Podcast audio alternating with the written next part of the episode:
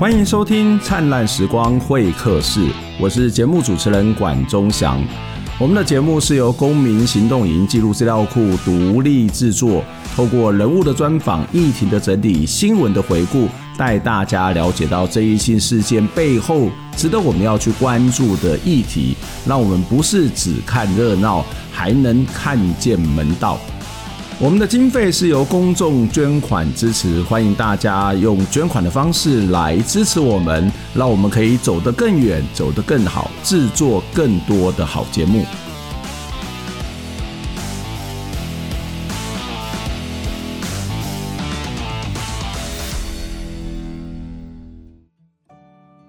好，我们再一次的来听我们的第二段的 Podcast 啊，这个。社公司的美丽与哀愁的 Part Two，在这一集呢，我们要来跟大家谈这个回捐的问题哦。事实上，前一阵子这个回捐的问题似乎稍微的和缓一点，因为在高雄有一个 NGO 因为回捐被人家公干攻击的很严重，那的确也是很糟糕了哦。所以好像这个事情之后，大家开始认真的要去检讨这一件事情，就是不要再回捐的。但是没想到，这个前两天看到公库的报道，又发现了这个脏话又传出了回捐的问题哦。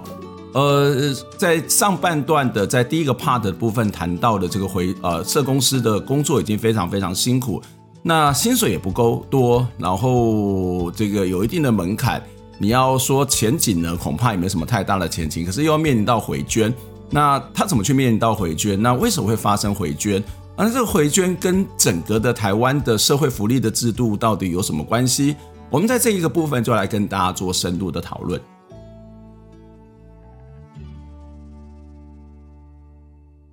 社工他的薪资大概跑到三万五、三万六就已经是紧绷了哈，大概就很难再往上走哦。那然后有些如果是当主管，也许还有这个往上的机会。那可是呢，不只是这个到三万五、三万三万六就紧绷，甚至它可能更低。可是你刚刚谈到一件事情，就是你看到有些薪资是两万五、是两万六、两万七，你很吓一跳。吓一跳的原因是你看到是一个回捐的资料，然后在回捐里面有两万、两万七，所以为什么会有回捐呢、啊？然后他应该是拿多少？然后这个回捐之后，那他还有薪水吗？这到底这个回捐是怎么回事？那到底这个雇主通常都用什么样的方法？让你去回捐，或者是如果你不回捐会怎么样吗？我必须说，我很不清楚回捐的文化，因为我在我所在的地方没有这个文化，嗯、我都是 看工会后来出现了这些事情，嗯、然后大家在那边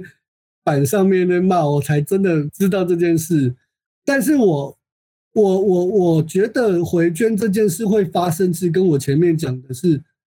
如果不回捐，是有些 NGO 会活不下来。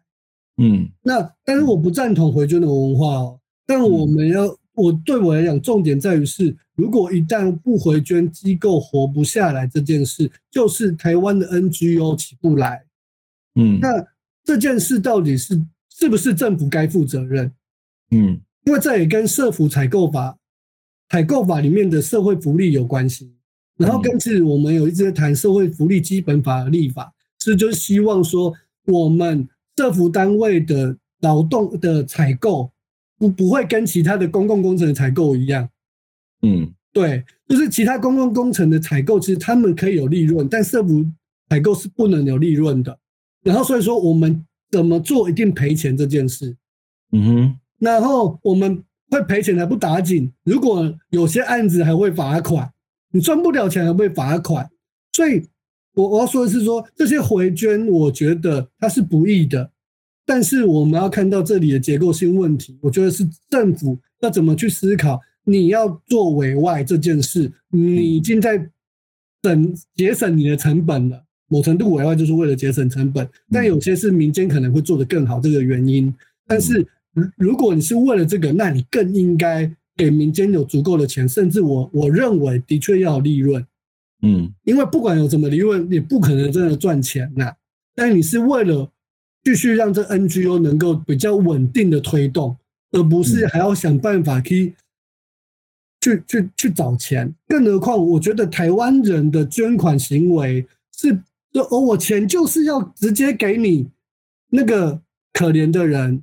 受扶助的人，你居然把钱有六七成的人事成的钱花在人事成本聘这些人，对不对？我跟你讲，台北市政府，我就直接我也不怕说，王浩跟孟定小薇之前就在台北市政府要冻结台北市的预算啊，说我们会所人事费太高，嗯，对，要冻结，对啊。但我觉得他们会这么说，某程度也反映了民众就是这样，嗯，所以说这件事也会不利于 NGO。第一个是政府就没有足给足够的钱让 NGO 不好活下来，发生了回捐，同时民又不好去跟人家募款，因为民众的捐款行为其实是不会让你养人事费的，嗯嗯嗯，对，这些都不利于他们的生存。所以我觉得这些结构性问题，我觉得是需要好好被看待的，而不是只有。骂这些，谁叫你要做？你要做，那你就要想办法去拿拿钱，你就不要弄回捐嘛。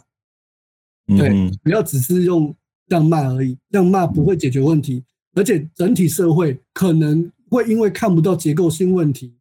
我觉得是越来越少人真的想去做他认为重要的服务，因为它不会被。整个结构性里面被支持这样子，嗯，这边其实蛮蛮重要的一个点，就是我们这里都是大部分都是公民老师，或者说我们是公民社会的这样的一个老师哦。那当然我们会非常关注的是公民社会，可是公民社会呃怎么样壮大，它绝对跟这个地方的 NGO 的发展是有很大的关系。而 NGO 的能不能发展，一部分当然是从民众的支持，一部分是所谓的国家呃你要讲说协助也好，或者是他怎么样去跟 NGO 去。互动也好，在有些国家，他们可能会透过税制的方式去协助 NGO，或者是各式各样的一种做法哦。可是回到这个社服的这样的一个状况来看哦，就是呃，当然我们看到政府做的这些做法，呃，我先问一个问题好了，就是到底我们国家在社服的支出的比例是多少？这个比例当然，这个比例可能也包括说我自己国家内部的社服机构。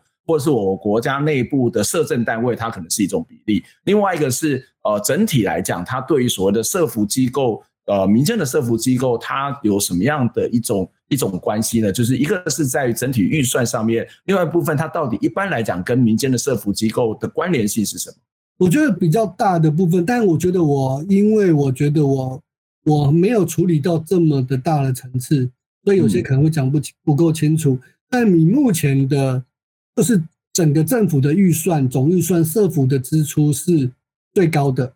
像呃去年有四千多亿吧，今年已经高达五千多亿了。你是说跟历年比起来，今年是最高的？哦，每年逐年都增加，每年逐年都在增加。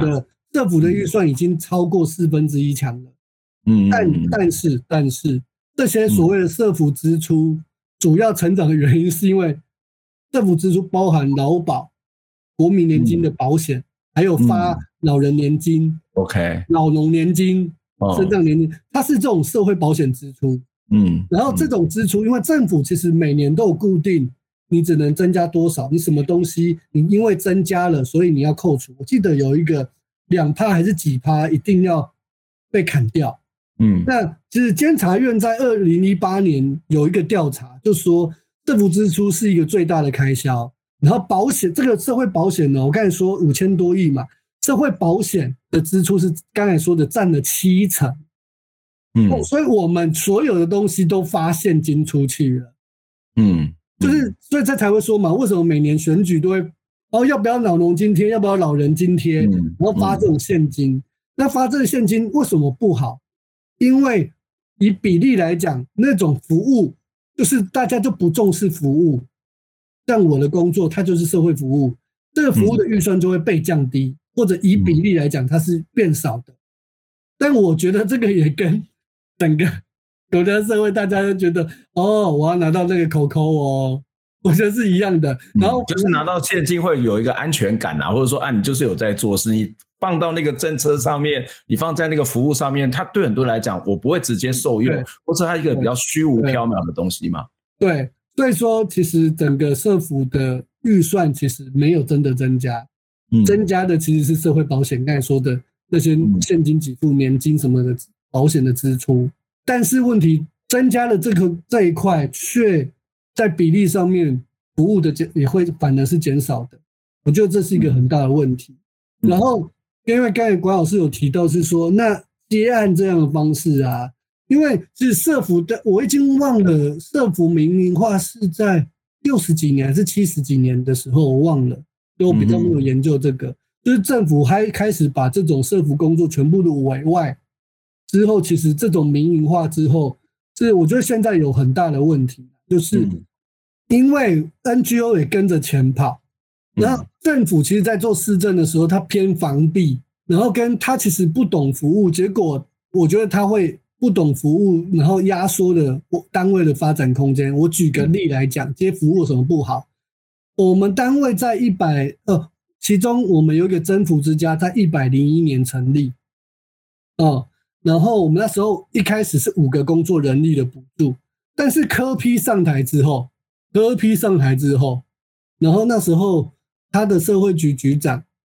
跟他有一样的想法，说那个我们来看一下绩效。结果他拿绩效去跟各管比，而不是跟我们很比较接近的比。然后各管比说：“哦，各管的绩效人力比这样子，他们服务更多人。”于是乎要把我们的人力从五个砍成三个。嗯，对。后来我们是花了很大的力气想办法，才去争取到只砍了一个人。结果我们为了维持本来我们的服务，因为我们自己在自嘲一个人力。嗯，啊，然后这个过程就是很累。那还有另外一个是，有一年他要把很多的不同声音障碍者的，把各管跟灯火重建合并，结果我们也去抗议，因为这个跟我们白服务不一样，他一下子把我们服务人数从一百二要加到一百八，嗯哼，那我们个案的人数，嗯，对，服服务的人数，那为什么加？他的理由我觉得很不公平。嗯，那我会提这个是说，政府当他不懂得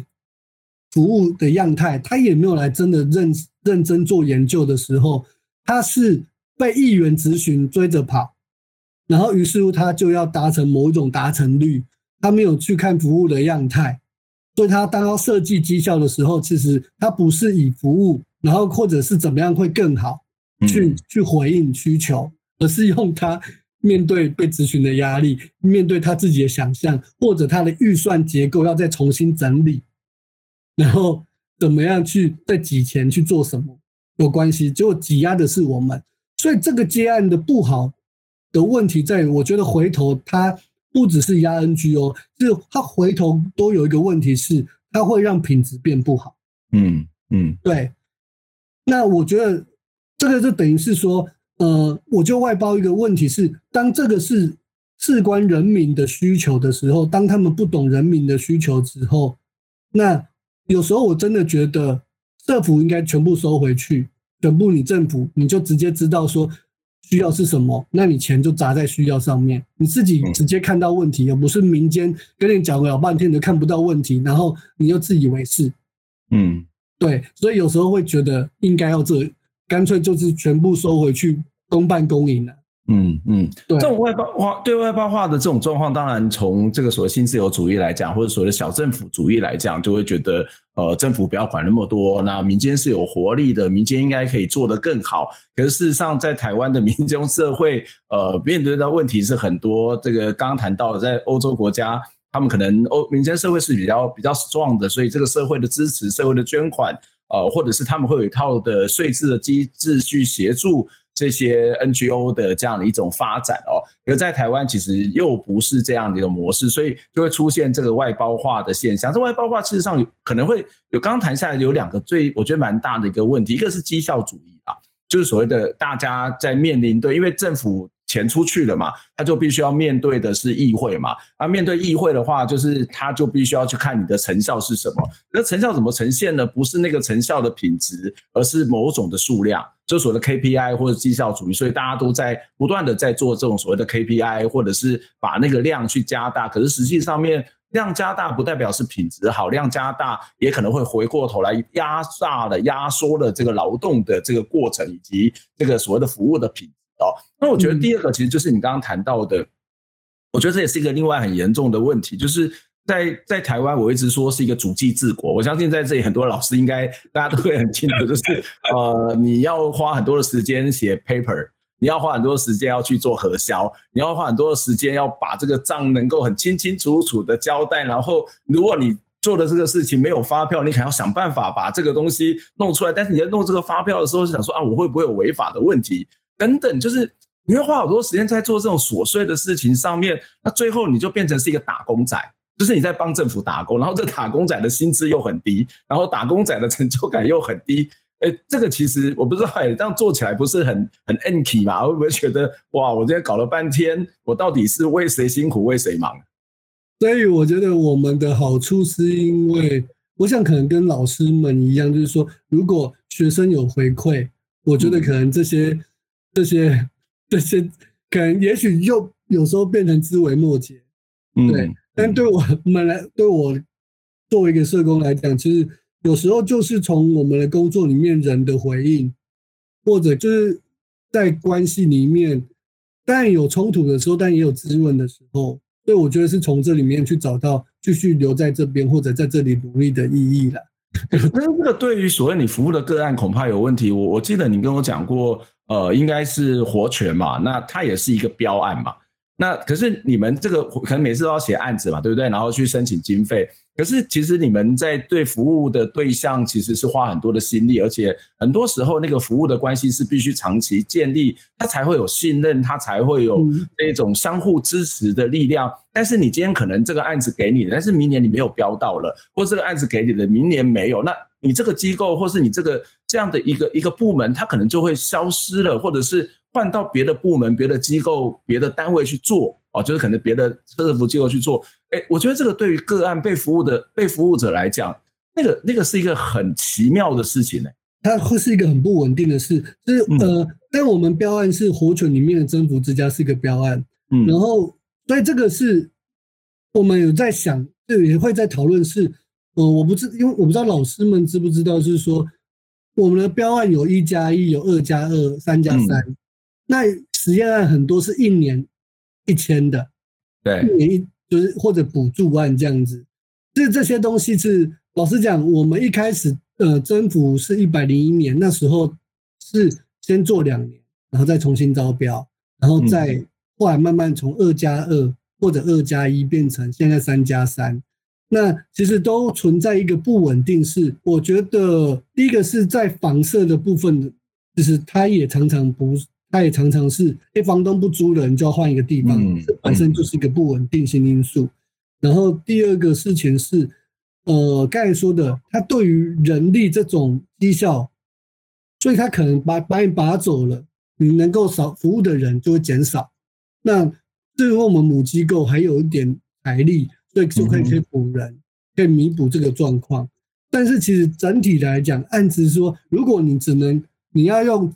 招标，然后续约评鉴，我觉得它都在于是你对于这个单位的计划，你只能用两年来思考。对，嗯，就是你怎么去思考一个服务要拉得很长期的，甚至它是一个长远性，跟我们做的工作是人哦。因为我也必须说，其实因为精神障碍者他的辅具是什么？我们会说他们的辅具是关系。嗯，那当你的案子。其实是有某一种不稳定性的时候，你怎么去拉一个长远的关系？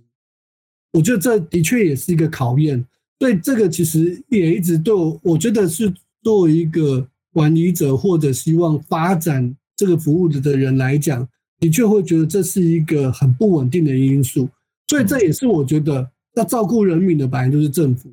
嗯，所以说，如果要真的能够长远这件事，那有没有另外一个机制？是不是这种招标？因为只要招标就可以换人标，呀。但你当然可以说换人标是因为我们做的不好，但也可以这样想哦。但是我觉得，我相信大部分的不是做不好，但是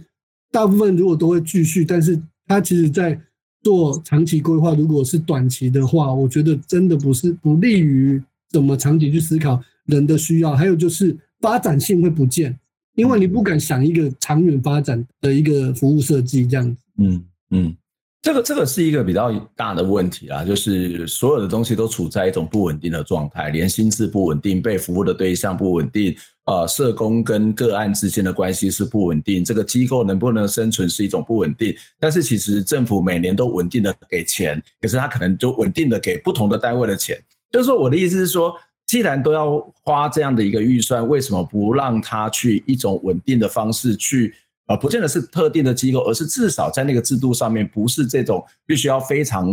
高密度的这样一种呃去换的换合约，或者是这一种。一种部分，或者是说，呃，当然你说全部都要国家养，可能对国家来讲负担也很大，或者是他可能要去做某种的考评。只是我会觉得考评它应该有更多的不同的方法，即使对这个机构的内部的一种考评，或者是说今天呃政府有些的案子，它可能真的得要外包，但是它的比例是多少，国家应该要占多少的在行政上面，或者是在一种国家义务的。这种支出上面，呃，负担上面，我觉得这个是另外一个必须，呃，可能要更长期的去在政策上面、制度上面去思考的一个问题哦。那回到我们这一阵子，好，我们在 Part Two 的部分跟福原谈了这个整个台湾社福产业政府外包化的问题了哈。那这其实当然，如果从一个比较稍微严肃一点，当然就讲所谓的新自由主义嘛，然后。越小政府越好。那从越小政府越好的角度，一部分是要去节省政府、节省这个政府的负担；另外一部分会有这样的思考，当然会觉得说，呃，我们要去把民间的力量把它做得更好，好，然后让它产生某种的竞争，或者是产生一些动力。那但是这个其实就会出现一些问题，例如说，呃，整个政府它在能量上面、在能力上面可能越来越差。然后有很多本来应该要做的事情，就外包给这些 NGO，外包给这些外面的公关公司或者是一些团体去做。那么政府的能力到底是什么？它是一个发包商吗？还是一个转包商？哈。然后我觉得一个更大的问题就是，一部分社政府在社服的支出，应该是说这种服务的支出是减少的。那这个会使得台湾的这个社会福利的工作，除了发年金感觉越来越多之外，可是实际上面这些更需要被照顾的弱势者，他面临到处境更艰难。然后这些服务的 NGO，他在经营上面也会面临到很多的困难，所以他就要把钱再回捐回去。好，这个当然就会无言跟我们提醒，这是一个制度的问题。另外一个部分，我觉得这个是在整个政策上面。呃，你慢慢发现，越小的政府好像也是一个越无能的政府。我不是说政府一定要非常庞大，或者是政府是一个万能的政府，而是政府即使你要去做到一个最适合的规格，也不是把很多绝大多数的东西都给外包化。这个其实对整个民间社会的发展是有很大的影响。好，我们在 Part Two 的副部分就跟他谈到这边。接下来呢，要请大家赶快来收听我们的 Part 三的部分。Part Three 的会谈到疫情，然后有一些老师的回馈，也蛮有趣的，也蛮好听的。